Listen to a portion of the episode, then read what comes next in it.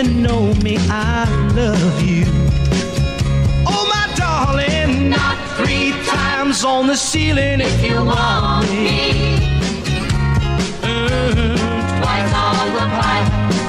If the answer is no, oh, my sweetness means you meet me in the hall. ¿Qué tal? Muy buenas tardes, sean todos ustedes bienvenidos a Círculo de Espera Radio en este miércoles frío. Frío y lluvioso, miércoles primero de marzo del 2023. Bueno, frío y lluvioso si usted está en Tijuana, en Baja California, en la parte eh, noroeste del estado de Baja California. Una tormenta inició hoy en la madrugada y sigue lloviendo con frío, pero aquí estamos con mucho gusto para hablar de béisbol en Círculo de Espera Radio. Un servidor Armando Esquivel le agradece como siempre que nos permita que lo acompañemos a hablar del rey de los deportes, en, en particular del béisbol mexicano. Hoy hablaremos del torneo Interliga de los Toros de Tijuana, las noticias del día. Y también, ¿dónde estaba usted cuando se enteró que Luis Tiant, Luis Tiant, el bigotón, el de las patillas, que jugó grandes ligas, el cubano, ¿dónde estaba usted cuando se enteró que también había jugado en Liga Mexicana de Béisbol? Y su papá, no el de usted, el de Luis Tiant, también jugó en Liga Mexicana de Béisbol. Lo vamos a recordar a Luis Tiant. Bueno, Luis Tiant eh, todavía vive. El papá ya no, pero, pero Luis Tiant, que fue compañero del huevo Romo en grandes ligas, creo que con los indios, eh, todavía vive. Y jugó en Liga Mexicana de Béisbol. Le diremos cuándo y cómo le fue a Luis Tiant, entre otras cosas. Armando Esquivel le agradece que nos permita que lo acompañemos aquí desde el estadio Chevron, la casa de los Toros de Tijuana, en el estudio de Toros Network, que hoy está a cargo esta transmisión de Alejandro Campos en los controles. Él maneja todo el tema musical. Hasta va a participar hoy porque le tengo unas preguntas a Harry Potter y no es de la no, Harry Potter y no es de la saga de películas de Harry. ¿Cuántas son, Harry? ¿Siete? Prefiero, ocho? prefiero que sea la saga, fíjate. La saga, ¿verdad? Si te la sabes de la saga, mejor échame de, de La las saga de Harry la Potter. saga, sí. Bueno, me vas a decir nombres de dos, de dos o tres películas de esa saga. Vamos con Jorge Niebla, el Caifán. Él es el encargado de abrir la puerta de este espacio. Bienvenidos. Ya estamos en el círculo de espera. Acompáñanos a tomar turno y hablar de béisbol con un toque relajado. Aquí empieza Círculo de Espera. De espera.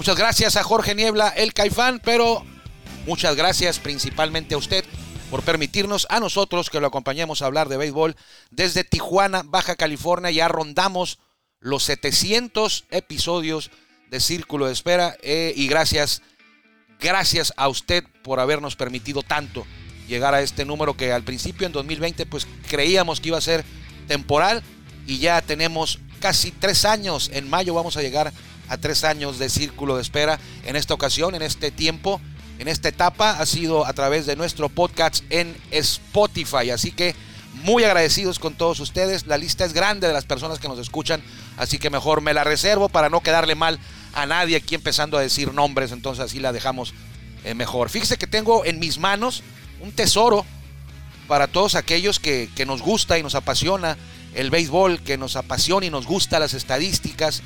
Tengo en mis manos y está en excelentes condiciones. Me lo acaban de regalar. eh, la gente del Salón de la Fama del béisbol mexicano me lo, me lo regaló. Yo tenía uno, pero estaba pésimo. Estaba ya para la basura casi. Y en noviembre que fui a la ceremonia de inducción del Salón de la Fama me regalaron esta joya con todo y el empaque, todo venía hasta en plástico como si lo acabaran de sacar de la imprenta. Es la enciclopedia del béisbol mexicano. Aquí están toda la historia, está toda la historia de nuestra pelota veraniega y todos los jugadores que participaron, aunque sea en una temporada en la Liga Mexicana de Béisbol, hay que eh, destacar que eh, este libro es de 1994, el que tengo nuevecito, y el que tengo en la casa, que era el que yo le, al que yo le daba uso hasta noviembre del año pasado, porque era el que tenía, era de 1995, que fue la última edición. De ahí en adelante, la enciclopedia del béisbol mexicano pues ya no se hace. y es muy difícil conseguirla. Así que pues me siento afortunado de tener esta en impecable condición. Y tengo la otra también, la del 95, la edición del 1995, que está pues en las últimas, pero, pero me dio, me, me- me funcionó muy bien. Hizo la chamba cuando se le requería. Y ahora tengo esta en mis manos.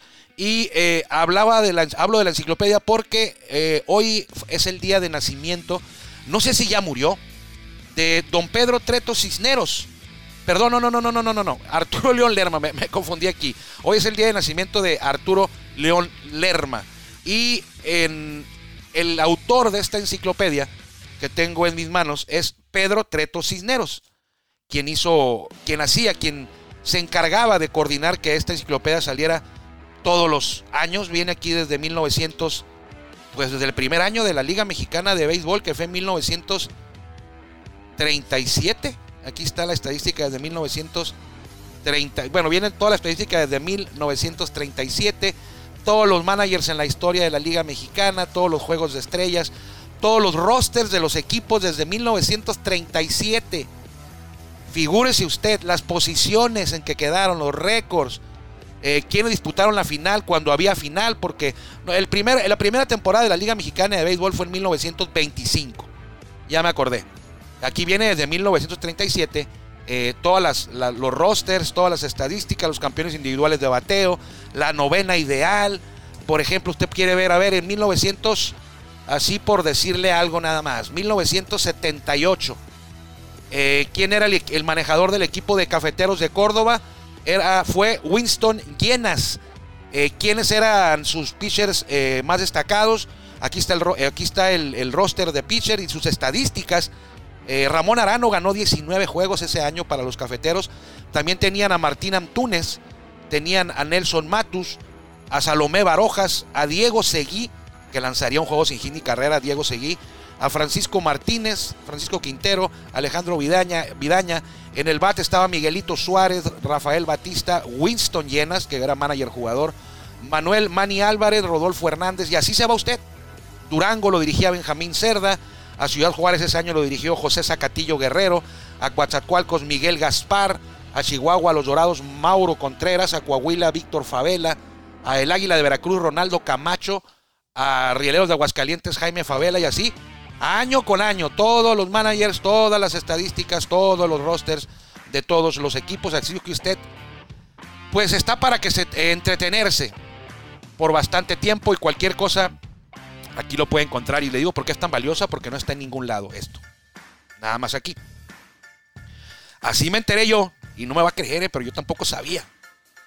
Así me enteré yo que el gran Luis Tiant, el cubano, pitcher, derecho, Luis Tiant, jugó en México antes y después de ligas mayores.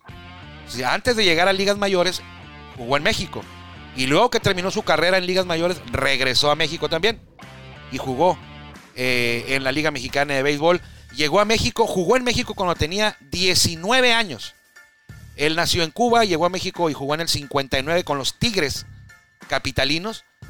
Y tuvo, y, y y noté a Luis Tiant en la Liga Mexicana de Béisbol porque en esa temporada que juega Luis Tiant en México en 1959, Luis Tiant Vega se llama, eh, con los Tigres, ganó cinco juegos y perdió 19.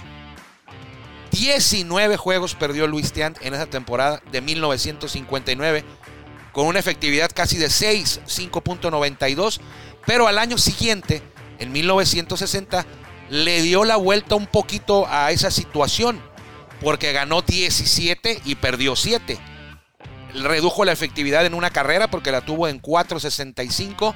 Luego también jugó en 1961 y tuvo marca de 12-9 y ya la efectividad fue mucho más presentable en 3.79. Es decir, año con año le fue tumbando ahí una carrerita a su porcentaje de carreras limpias admitidas con los Tigres del 59 al 61.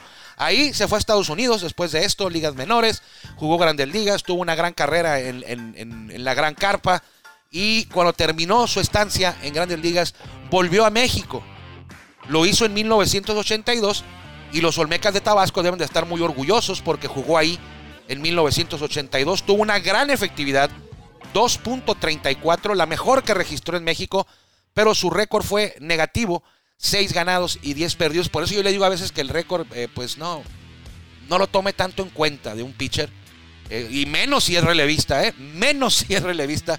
No tome mucho en cuenta el, récord. En este caso de Luis Tian, que tuvo 18 aperturas y marca de 6-10, cuando su efectividad fue de 2.34, pues habla de que, pues no, pichaba, lanzaba bien, tenía buenas actuaciones, pero su equipo no lo apoyaba eh, en- a la hora de la ofensiva. Eh, le hacían 2.3 carreras, le hacían dos carreras, tres carreras en promedio y su, y- y su equipo no las podía hacer cuando lanzaba Luis Tian. Después pasó a los Diablos Rojos del México en el 83 y jugó también en ese año de Diablos Rojos del México. Lo dividió con Diablos y con los Leones de Yucatán y fue el punto final de la carrera de Luis Tian Vega en la pelota mexicana. Cinco temporadas, tres antes de ir a Grandes Ligas y dos después de Ligas Mayores estuvo Luis Tiant en México. Le voy a ser sincero, yo no sabía, yo no sabía cómo me enteré, pues porque estaba viendo cuál era el récord, andaba investigando antier, o ah, bueno, la semana pasada andaba investigando cuál era el récord de más juegos perdidos en una temporada. Todos sabemos que el récord de más juegos ganados en una misma temporada, y yo creo que va a ser eterno eso, es de Ramón Bragaña, otro cubano. 30 triunfos en, el, en 1944. 30 victorias se apuntó Ramón. Lanzaba diario, que eh, pues no entiendo, eh, es demas- demasiadas victorias. 1944, ahorita le voy a decir, pues aquí tengo la, la enciclopedia, vamos a buscar. 1944, Ramón Bragaña eh, era manager jugador. Ah, Terminó la temporada como manager jugador, manager pitcher. Era el equipo de Azules de Veracruz. Este equipo que se llamaba Azules de Veracruz, pero que no jugaba en Veracruz. Jugaba en México, en la capital, en la Ciudad de México. Y ahí tuvo el profesor, así le decían a Ramón Bragaña, 30 ganados y 8 perdidos. Y es desde ese momento, eh, antes de eso nadie había ganado 30 y después de eso tampoco. O sea que es el único, y yo creo que esa marca, si usted me pregunta, marcas que nunca van a ser superadas en la pelota mexicana, esta es una. Otra es la de Jesús Somers con eh, 3007 hits, creo, 3004 hits. Nadie lo va a alcanzar jamás, a menos que hagan una campaña de 150 juegos, algo así. Eh, unas, unos 10 años, por ejemplo, eh, Isaac Rodríguez necesitaría unas 30 temporadas de 100 hits y le faltarían todavía unos 4 o 5 hits para que le saque cuenta. Isaac Rodríguez o cualquier jugador ocuparía unas 30 temporadas bateando 100 hits y todavía se quedaría corto por unos cuantos imparables. ¿eh? Lo de Jesús eh, Chucho Somers es increíble. Entonces yo revisaba quién era el, líder de juegos ganados, pues Ramón Bragaña, y el líder de juegos perdidos en una temporada, Román Ramos, con 21 en 1957. Pero luego nos vamos y dice, hay varios que perdieron 20 en el mismo año. Eh, Jorge Comellas, hace mucho, en el 46. Ángel Dávila en el 71. Ángel Dávila Valedón, perdió 20. Emilio Ferrer, eh, un poco más conocido en el 59, perdió 20. Ernesto Carlos Kukli Wong, el coreano, eh, perdió 20 en 1975. Este, pues ya es más reciente. Usted a lo mejor se acuerda más de él, de Ernesto Carlos Kukli Wong. Y en 1960, Julián Ladera perdió 20. Ahí están 1, 2, 3, 4, 5, 6. Los seis primeros lugares en juegos perdidos en una temporada. Y luego con 19 viene, entre otros, porque son cuatro, viene Luis Tiant Vega. Ahí dije, eh, Luis Tiant, el mismo que conozco. Eh, y ya revisé eh, en su estadística de Liga Mexicana de Béisbol, que aquí también está en la, en la- en la- en la enciclopedia. Y sí, Luis Tiant Vega jugó en eh, del 59 al 61 y del 82 al 83 en la Liga Mexicana de Béisbol. Él nació en 1940 y arribita, arribita de él, pues, pues están por orden alfabético, está Luis Tiant Senior, dice ahí, Luis Tiant SR. Punto. O sea, es el papá. Entonces dije, bueno, a lo mejor es una coincidencia, es un, un- homónimo, pero las, fech- las fechas coinciden. Si Luis Tiant Sr. es el papá, pues puede ser, porque nació Luis Tiant Sr. en 1906. eh, Luis Tiant Vega, el que jugó Grandes Ligas, eh, nació en el 40, o sea que tenía 34 años. Eh, Luis Tiant, papá, cuando nació Luis Tiant Vega. Eh, Luis Tiant, papá, jugó en el 41 con el Águila de Veracruz. No le fue muy bien, dos ganados, cinco perdidos. Y luego jugó con San Luis Potosí en el 48 y con eh, Monterrey, con los Sultanes de Monterrey o Industriales de Monterrey eh, y tuvo marca de 4-4, pero eh, esto es algo que comparto con ustedes. Yo no sabía de que Luis Tiant había jugado en México. Ya después, platicando con colegas y revisando el internet, pues ya, ya me enteré con los, cronistas, con los periodistas y cronistas veteranos que todavía viven o aquellos que ya no viven y dejaron por ahí eh, sus, notas, sus estadísticas. Por ahí pude enterarme de que sí, es correcto. Luis Tiant y su papá jugaron en la Liga Mexicana de Béisbol los dos. Así que eh, ahí le dejamos esta información. Ya mandé yo pedir unas tarjetitas de, de Luis Tiant eh, jugando con los, con los Yankees y con los indios. De hecho, Luis Tiant, en un juego que tuvo con los indios, abriendo con los indios en Anaheim, él fue testigo de una jornada en la que un mexicano ponchó a 15. Solamente hay dos mexicanos que han ponchado a 15 en un mismo juego de grandes ligas. Uno pues es Fernando Valenzuela. Lo hizo pues ya acá más reciente, creo que lo hizo contra los Phillies Fernando Valenzuela, si mal no recuerdo, y teniendo de rival a Steve Carlton, ¿eh? Fue un super duelo monticular que ganó Valenzuela creo que 1-0 o 2-0 y ponchó a 15. Pero antes de él hubo una persona, un pitcher que ponchó a 15 y esto ya lo habíamos comentado aquí, nada más que eh, me recuerdo que eh, Jorge Rubio fue el cachanilla que falleció hace un par de años.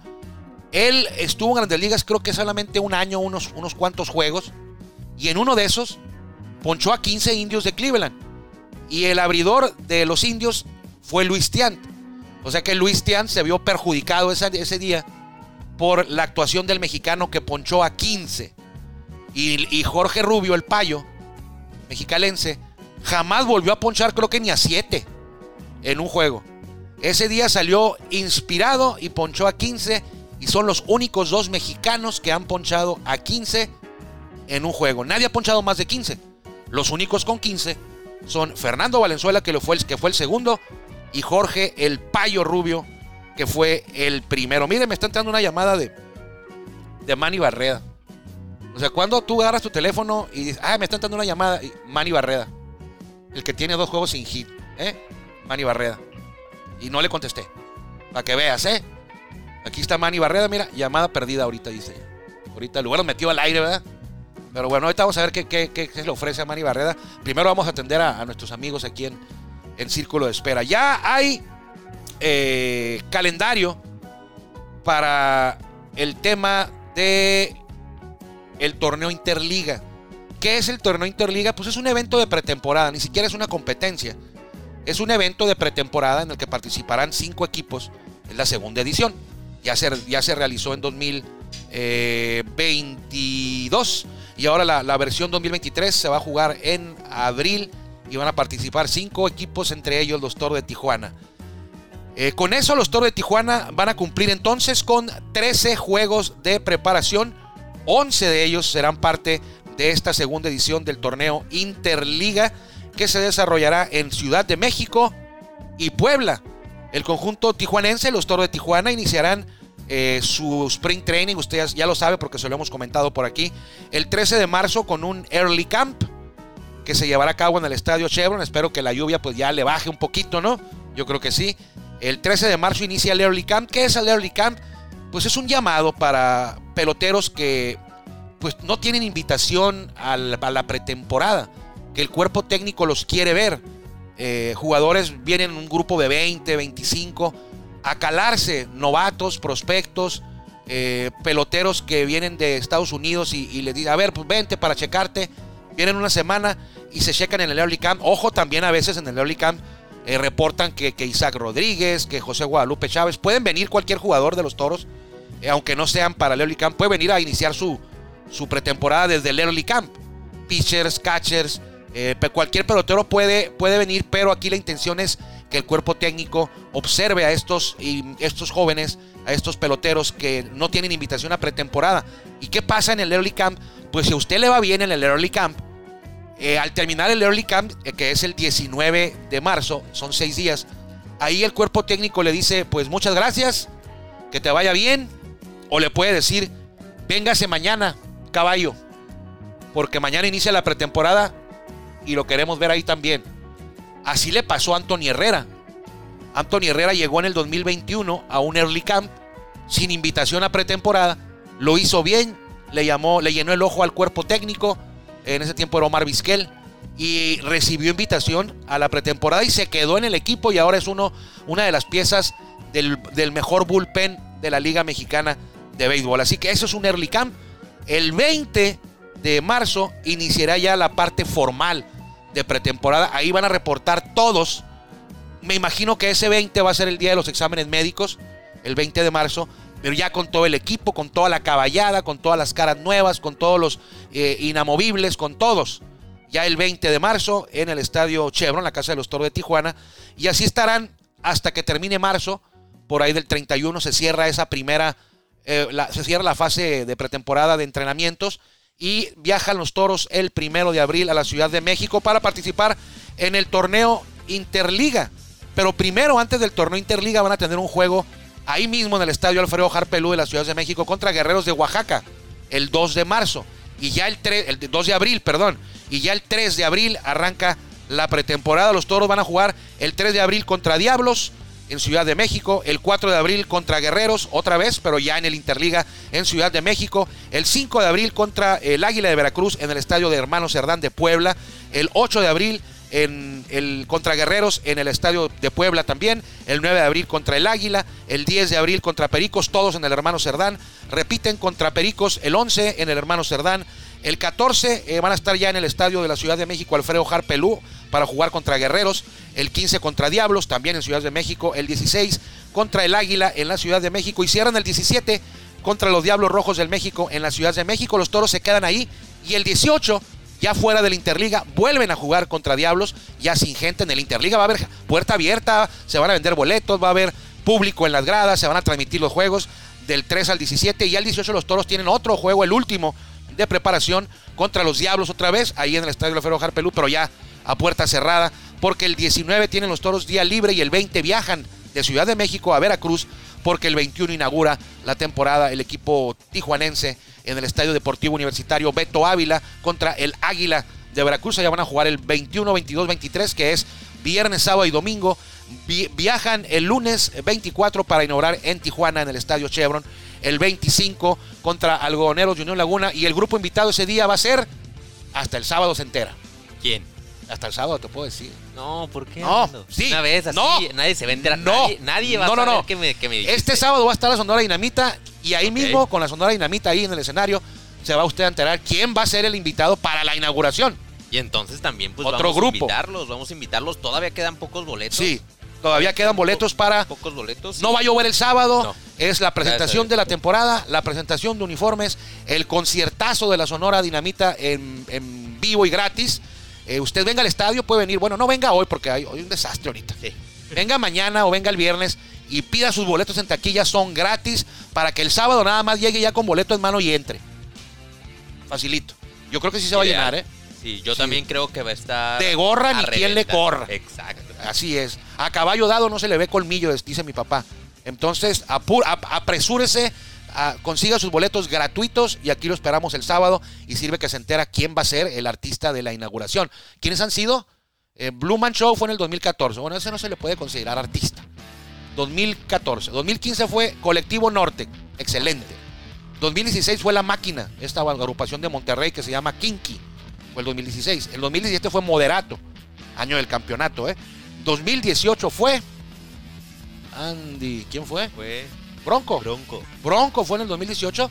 Sí, 2018 fue Bronco. Dice Dani, no tenemos aquí de Daniel regreso a Dani. Rivas, sí. Dani Rivas. El 2019 entonces fue 2019 fue la Sonora Santanera, ¿no? la Sonora Santanera. Sí, ¿verdad? Sí. sí la 2020 no hubo inauguración, 2021 tampoco y 2022 fue Cumbia Kings y Cumbia mi banda El Mexicano. Y fue un espectáculo, ¿eh? Estuvo Sí. genial. Estuvo bien. Y ahora en 2023 el invitado será dado a conocer el sábado. El sábado. Yo dije, y se le va a salir. No me corren, me corren si lo digo, me corren si lo digo. Entonces, eh, ahí está el calendario de la Interliga. Qué bueno que se hace la Interliga porque es una pretemporada organizada. Eh, extrañamos los días y los años, perdón, en que los Toros de Tijuana tenían su preparación en Estados Unidos, en Arizona, eh, jugando contra Clayton Kershaw, contra Joey Boto, contra Jock Peterson, contra Atléticos, contra Padres, contra... Así se preparaban los toros del 2015 al 2020. Bueno, el 2020 no hubo temporada, pero ya estábamos allá. Estaban entrenando los toros en pretemporada en Arizona cuando se suspendió todo por el tema de la pandemia. Pero ahora, eh, con este torneo Interliga, creo que eh, no se pierde mucho.